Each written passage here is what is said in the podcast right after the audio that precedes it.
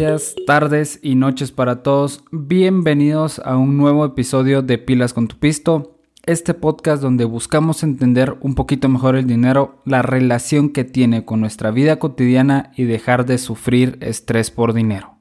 Mi nombre es Juan Fernando Orozco y el día de hoy es miércoles 24 de febrero, terminando el segundo mes del año y estamos en el episodio número 12 del podcast.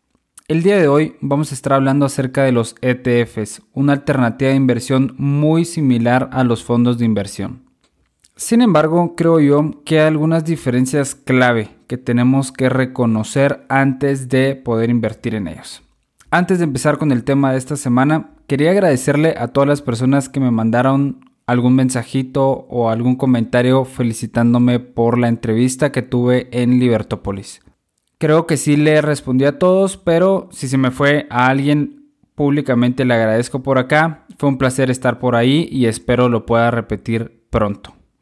Al igual que en la semana pasada, voy a estar dejando en las notas del programa el link para la caja de herramientas. Como les había comentado, ahí tengo un par de archivos que creo que en algún momento les puede generar valor hay artículos, hay tests para medir su aversión al riesgo y pues está el registro de gastos. Cualquier duda o comentario siempre me pueden escribir algún mail para poder resolverlo y pues para poder siempre estarles dando cada vez más contenido. Esta semana estos eran los anuncios, realmente no tenía muchos, entonces creo que ya podemos entrar directo al tema de los ETFs. Al igual que los fondos de inversión, los ETF son un conjunto de activos que se venden juntos. Hay que tener eso bien claro. La diferencia principal con el fondo de inversión va a ser que los ETFs cotizan en bolsa. Así que si yo tengo acceso al mercado de valores por medio de cualquier intermediario, pues voy a poder tener acceso a los ETFs. Para poder entenderlos mejor siempre se hace una analogía bastante sencilla y es la siguiente. Los ETFs al final son como un equipo de fútbol.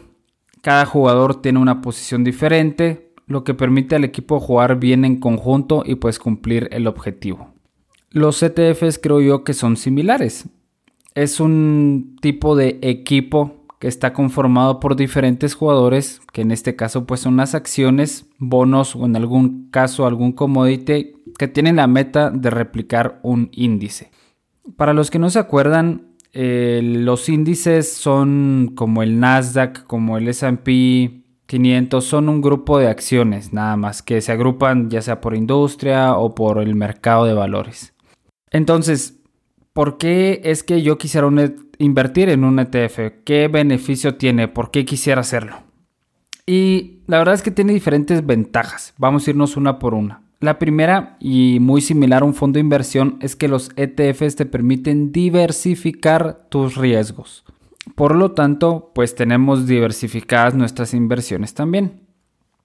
La teoría dice, y obviamente aquí la estoy simplificando muchísimo, y dice que mientras más acciones tenga, más diversifico el riesgo. Entonces, pues al tener un ETF que tenga muchas acciones, pues al final lo que estoy haciendo es diversificar mucho mi riesgo.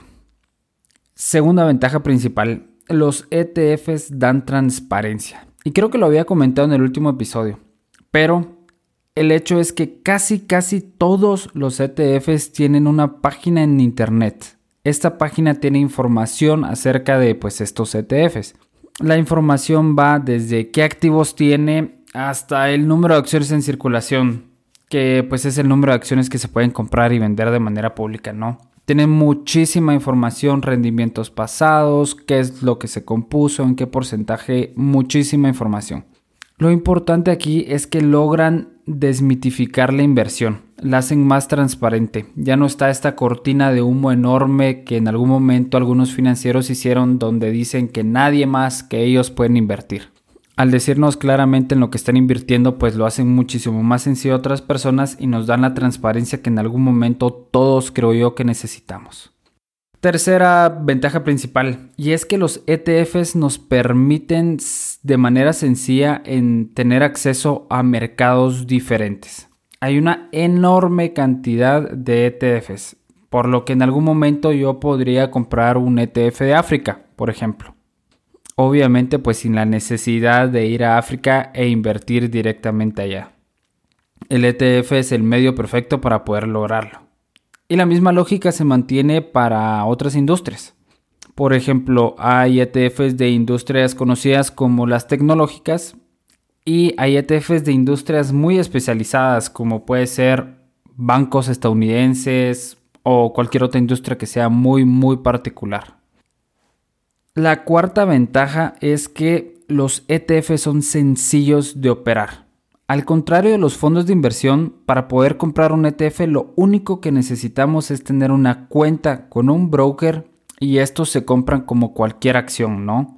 Podemos nosotros buscar el nombre del ETF, vemos el precio de compra, el precio de venta y ponemos una orden y se compra o se vende el ETF. Es muy muy sencillo. Realmente si han tenido en algún momento contacto con la compraventa de acciones van a poder comprar un ETF de manera muy muy sencilla.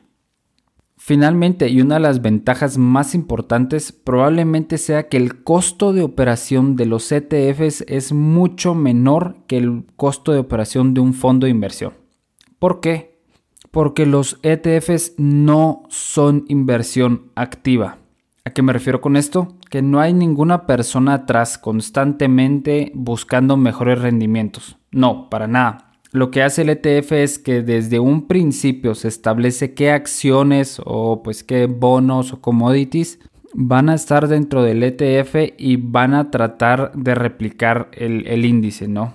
Y después de esto la distribución no se mueve a menos que sean casos muy especiales.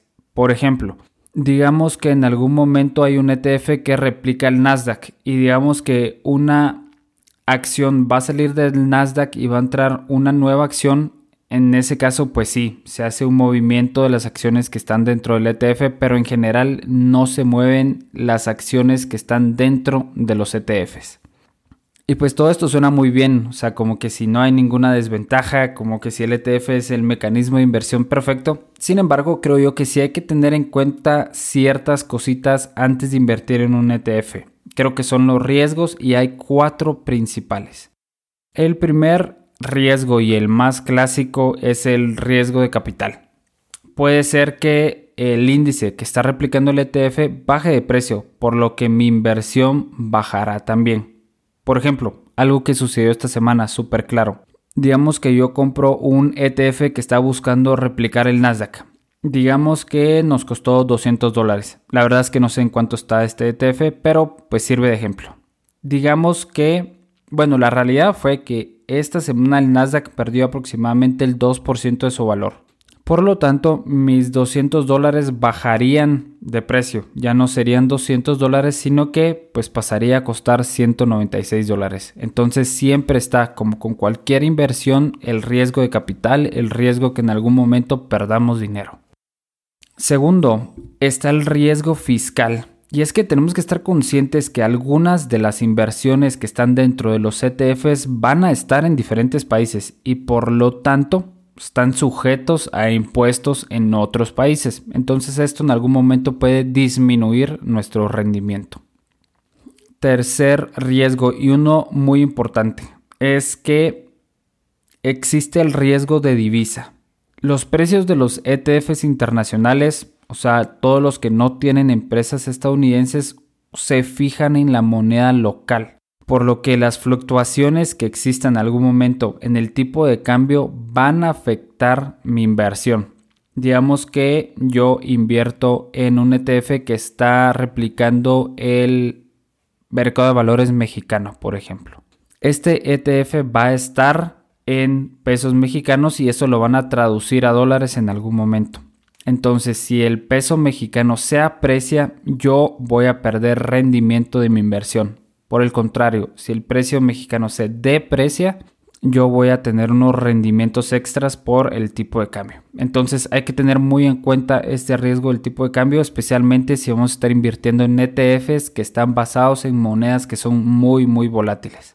Finalmente está el riesgo de liquidez. Y el riesgo de liquidez no es nada más que qué tanto nos cuesta comprar o vender un ETF. Mientras más especializado sea el ETF, usualmente es más difícil comprar y venderlo.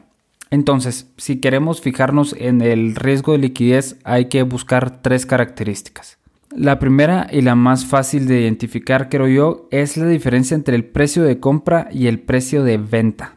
Entre más pequeña sea esta diferencia, significa que el riesgo de liquidez es menor. Entonces hay que tenerlo en cuenta. Menor diferencia, menor riesgo de liquidez. Segundo, el volumen promedio de operación. Esto nos dice qué tantas acciones se compran y venden en un periodo de tiempo. Usualmente se revisa por día. Y mientras más alto significa que más personas lo están comprando y vendiendo, lo cual reduce el riesgo de liquidez. Finalmente hay que revisar el error de seguimiento. Y eso es qué tan lejos está el ETF del índice verdadero. Regresamos al ejemplo del ETF del Nasdaq. Vemos que el Nasdaq baja un 2%, pero el ETF baja un 5%. Esto quiere decir que el error del seguimiento está cerca del 3%. Mientras más alto sea, menos personas van a querer comprar el ETF porque pues no está haciendo su trabajo, lo cual hace que el riesgo de liquidez aumente. Entonces, resumen rápido, si queremos ver el riesgo de liquidez hay que ver la diferencia entre el precio de compra y el precio de venta, el volumen promedio de operación del ETF y revisar el error de seguimiento. Estas tres características las vamos a poder encontrar en la página del ETF. O sea, ustedes pueden buscar diferencia entre compra y venta, volumen promedio y error de seguimiento. Deberían ser indicadores que no deberían de costar mucho de identificar. Ahora bien, ya sabemos cuáles son las ventajas y desventajas. Viene la parte interesante. ¿Cómo sé qué ETF tengo que escoger? ¿Cómo sé cuál es el que más me conviene? Y primero lo primero hay que tener en cuenta, y me voy a ir por pasito, las siguientes cosas. Primero, tenemos idea de qué índice queremos replicar. Queremos replicar el Nasdaq, el Dow Jones, el SP 500 o alguna industria en específico. Por ejemplo, queremos replicar las tecnológicas, las financieras, turismo, manufactura, no sé. ¿Ya tenemos idea de eso?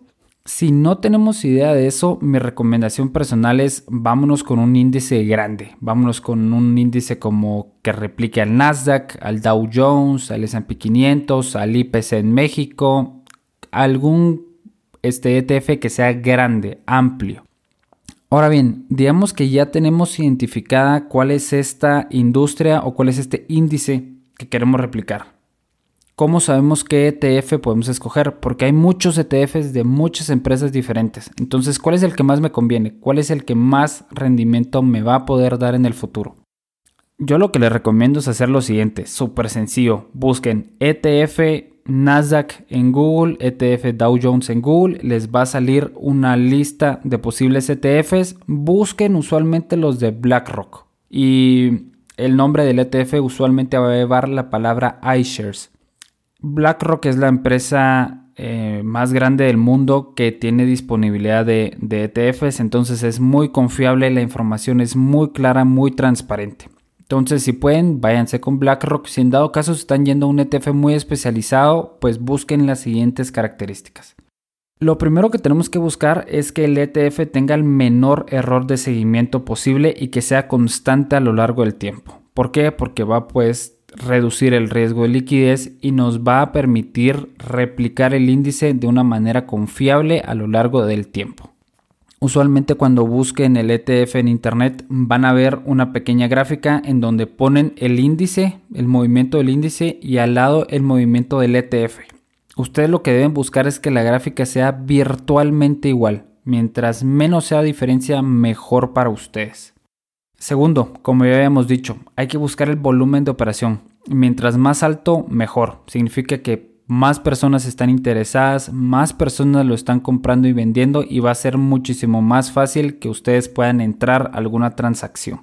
Finalmente, creo que debemos tomar en cuenta si el ETF es sintético o si el ETF es de réplica total. El ETF de réplica total invierte directamente en los activos. Entonces, digamos que está el S&P 500 y son 500 acciones. Este ETF literalmente invirtió en las 500 empresas. Por el otro lado está los ETF sintéticos. Los ETF sintéticos lo que hacen es que invierten en derivados. Para no hacerles la historia muy complicada, los derivados son un contrato que pues se invierte en activos subyacentes, que en este caso van a ser las 500 acciones si en dado caso fuera el S&P 500. Sin embargo, no invierten directamente en las acciones, sino que invierten en derivados. Ambos funcionan, ojo, ambos funcionan. Sin embargo, usualmente es más fácil entender el índice de réplica total y usualmente es más barato el ETF de réplica total.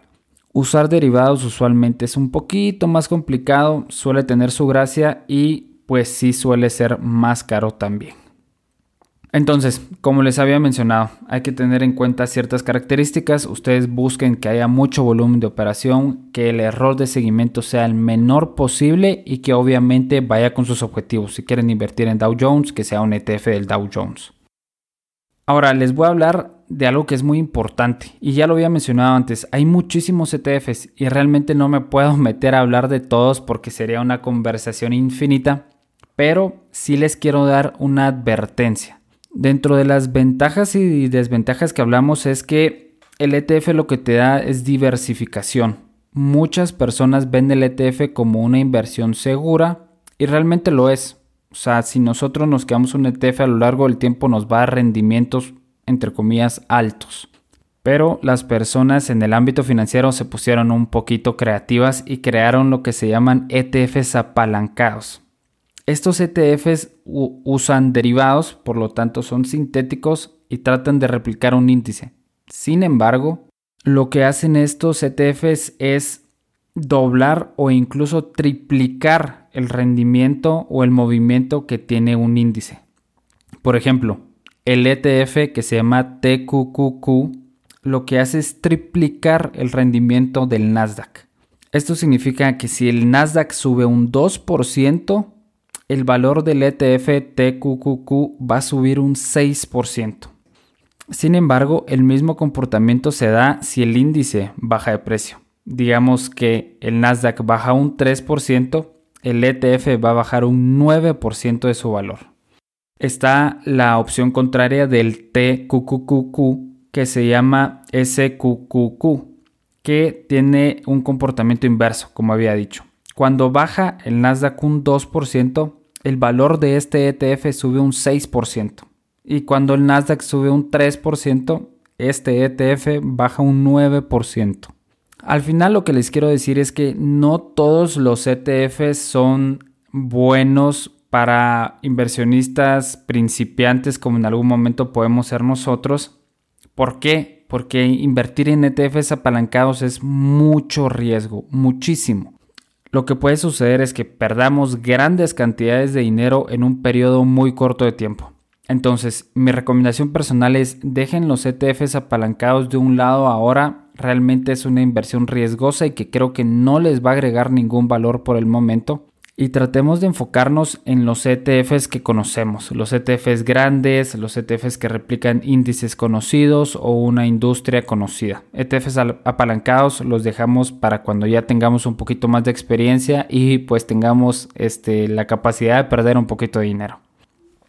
Y finalmente les quería hablar de un tema muy importante que va muy ligado de la mano de los ETFs y es la teoría del portafolio eficiente. Me van a decir que me estoy poniendo muy técnico, pero la verdad es que tiene mucho que ver con los ETFs y creo que en algún momento les puede ayudar muchísimo a ustedes a entender cómo funciona el mercado en general. Para no hacerles largo el cuento, la teoría dice que es imposible ganarle al mercado constantemente. Y cuando hablo del mercado me refiero al grupo total de acciones que existe. Por ejemplo, el S&P 500 es un muy buen ejemplo del mercado, por así decirlo. Esto quiere decir que si el mercado da en promedio un 8% anual, y esta cifra está desde el principios de los 1900, es imposible que nosotros logremos tener rendimientos por arriba del 8% constantemente. Obviamente pues invirtiendo en acciones. Si invertimos en algo más puede ser que pues sí tengamos rendimientos que están por arriba del 8%. Pero si invertimos en acciones usualmente no vamos a pasar de este numerito. Puede ser que el primer año lo logremos, puede ser que el segundo año lo logremos, puede ser que 10 años seguidos lo logremos, pero no lo vamos a lograr hacer para siempre. Entonces, la mejor forma de conseguir rendimientos constantes es invertir en el mercado. ¿Cómo lo hacemos? Invirtiendo en los ETFs. Entonces, esa es la relación y eso es lo que quería que se llevaran. Aquí pueden decir muchas personas que, ¿sabes qué? Yo invertí en una empresa, en todas las empresas cuando se cayó el mercado por el coronavirus y ahora le gané al mercado.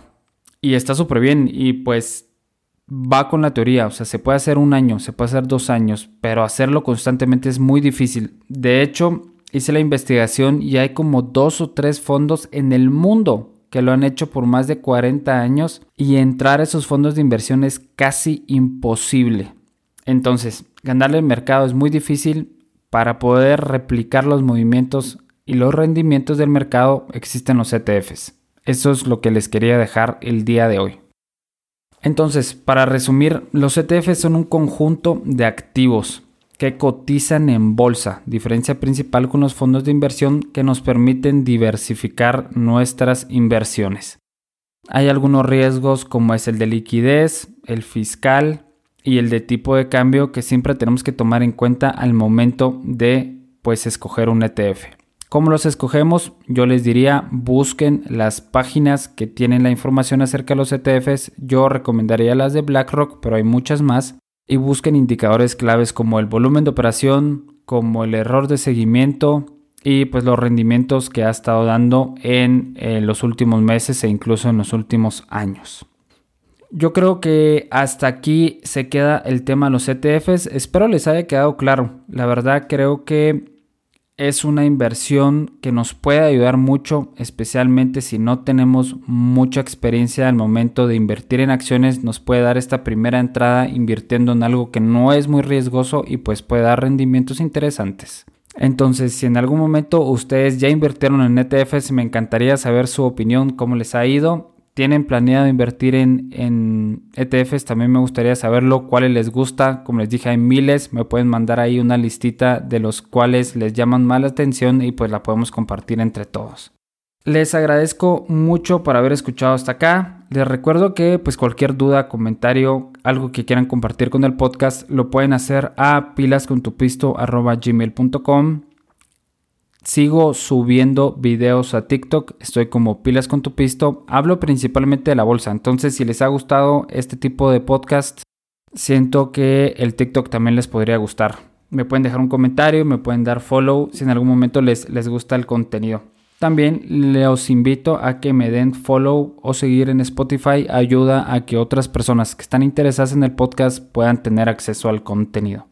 Finalmente, si me pueden dejar algún review en Apple Podcast, se los agradecería mucho. De nuevo, les agradezco mucho por haber escuchado hasta acá y nos vemos en el siguiente episodio de Pilas con tu Pisto.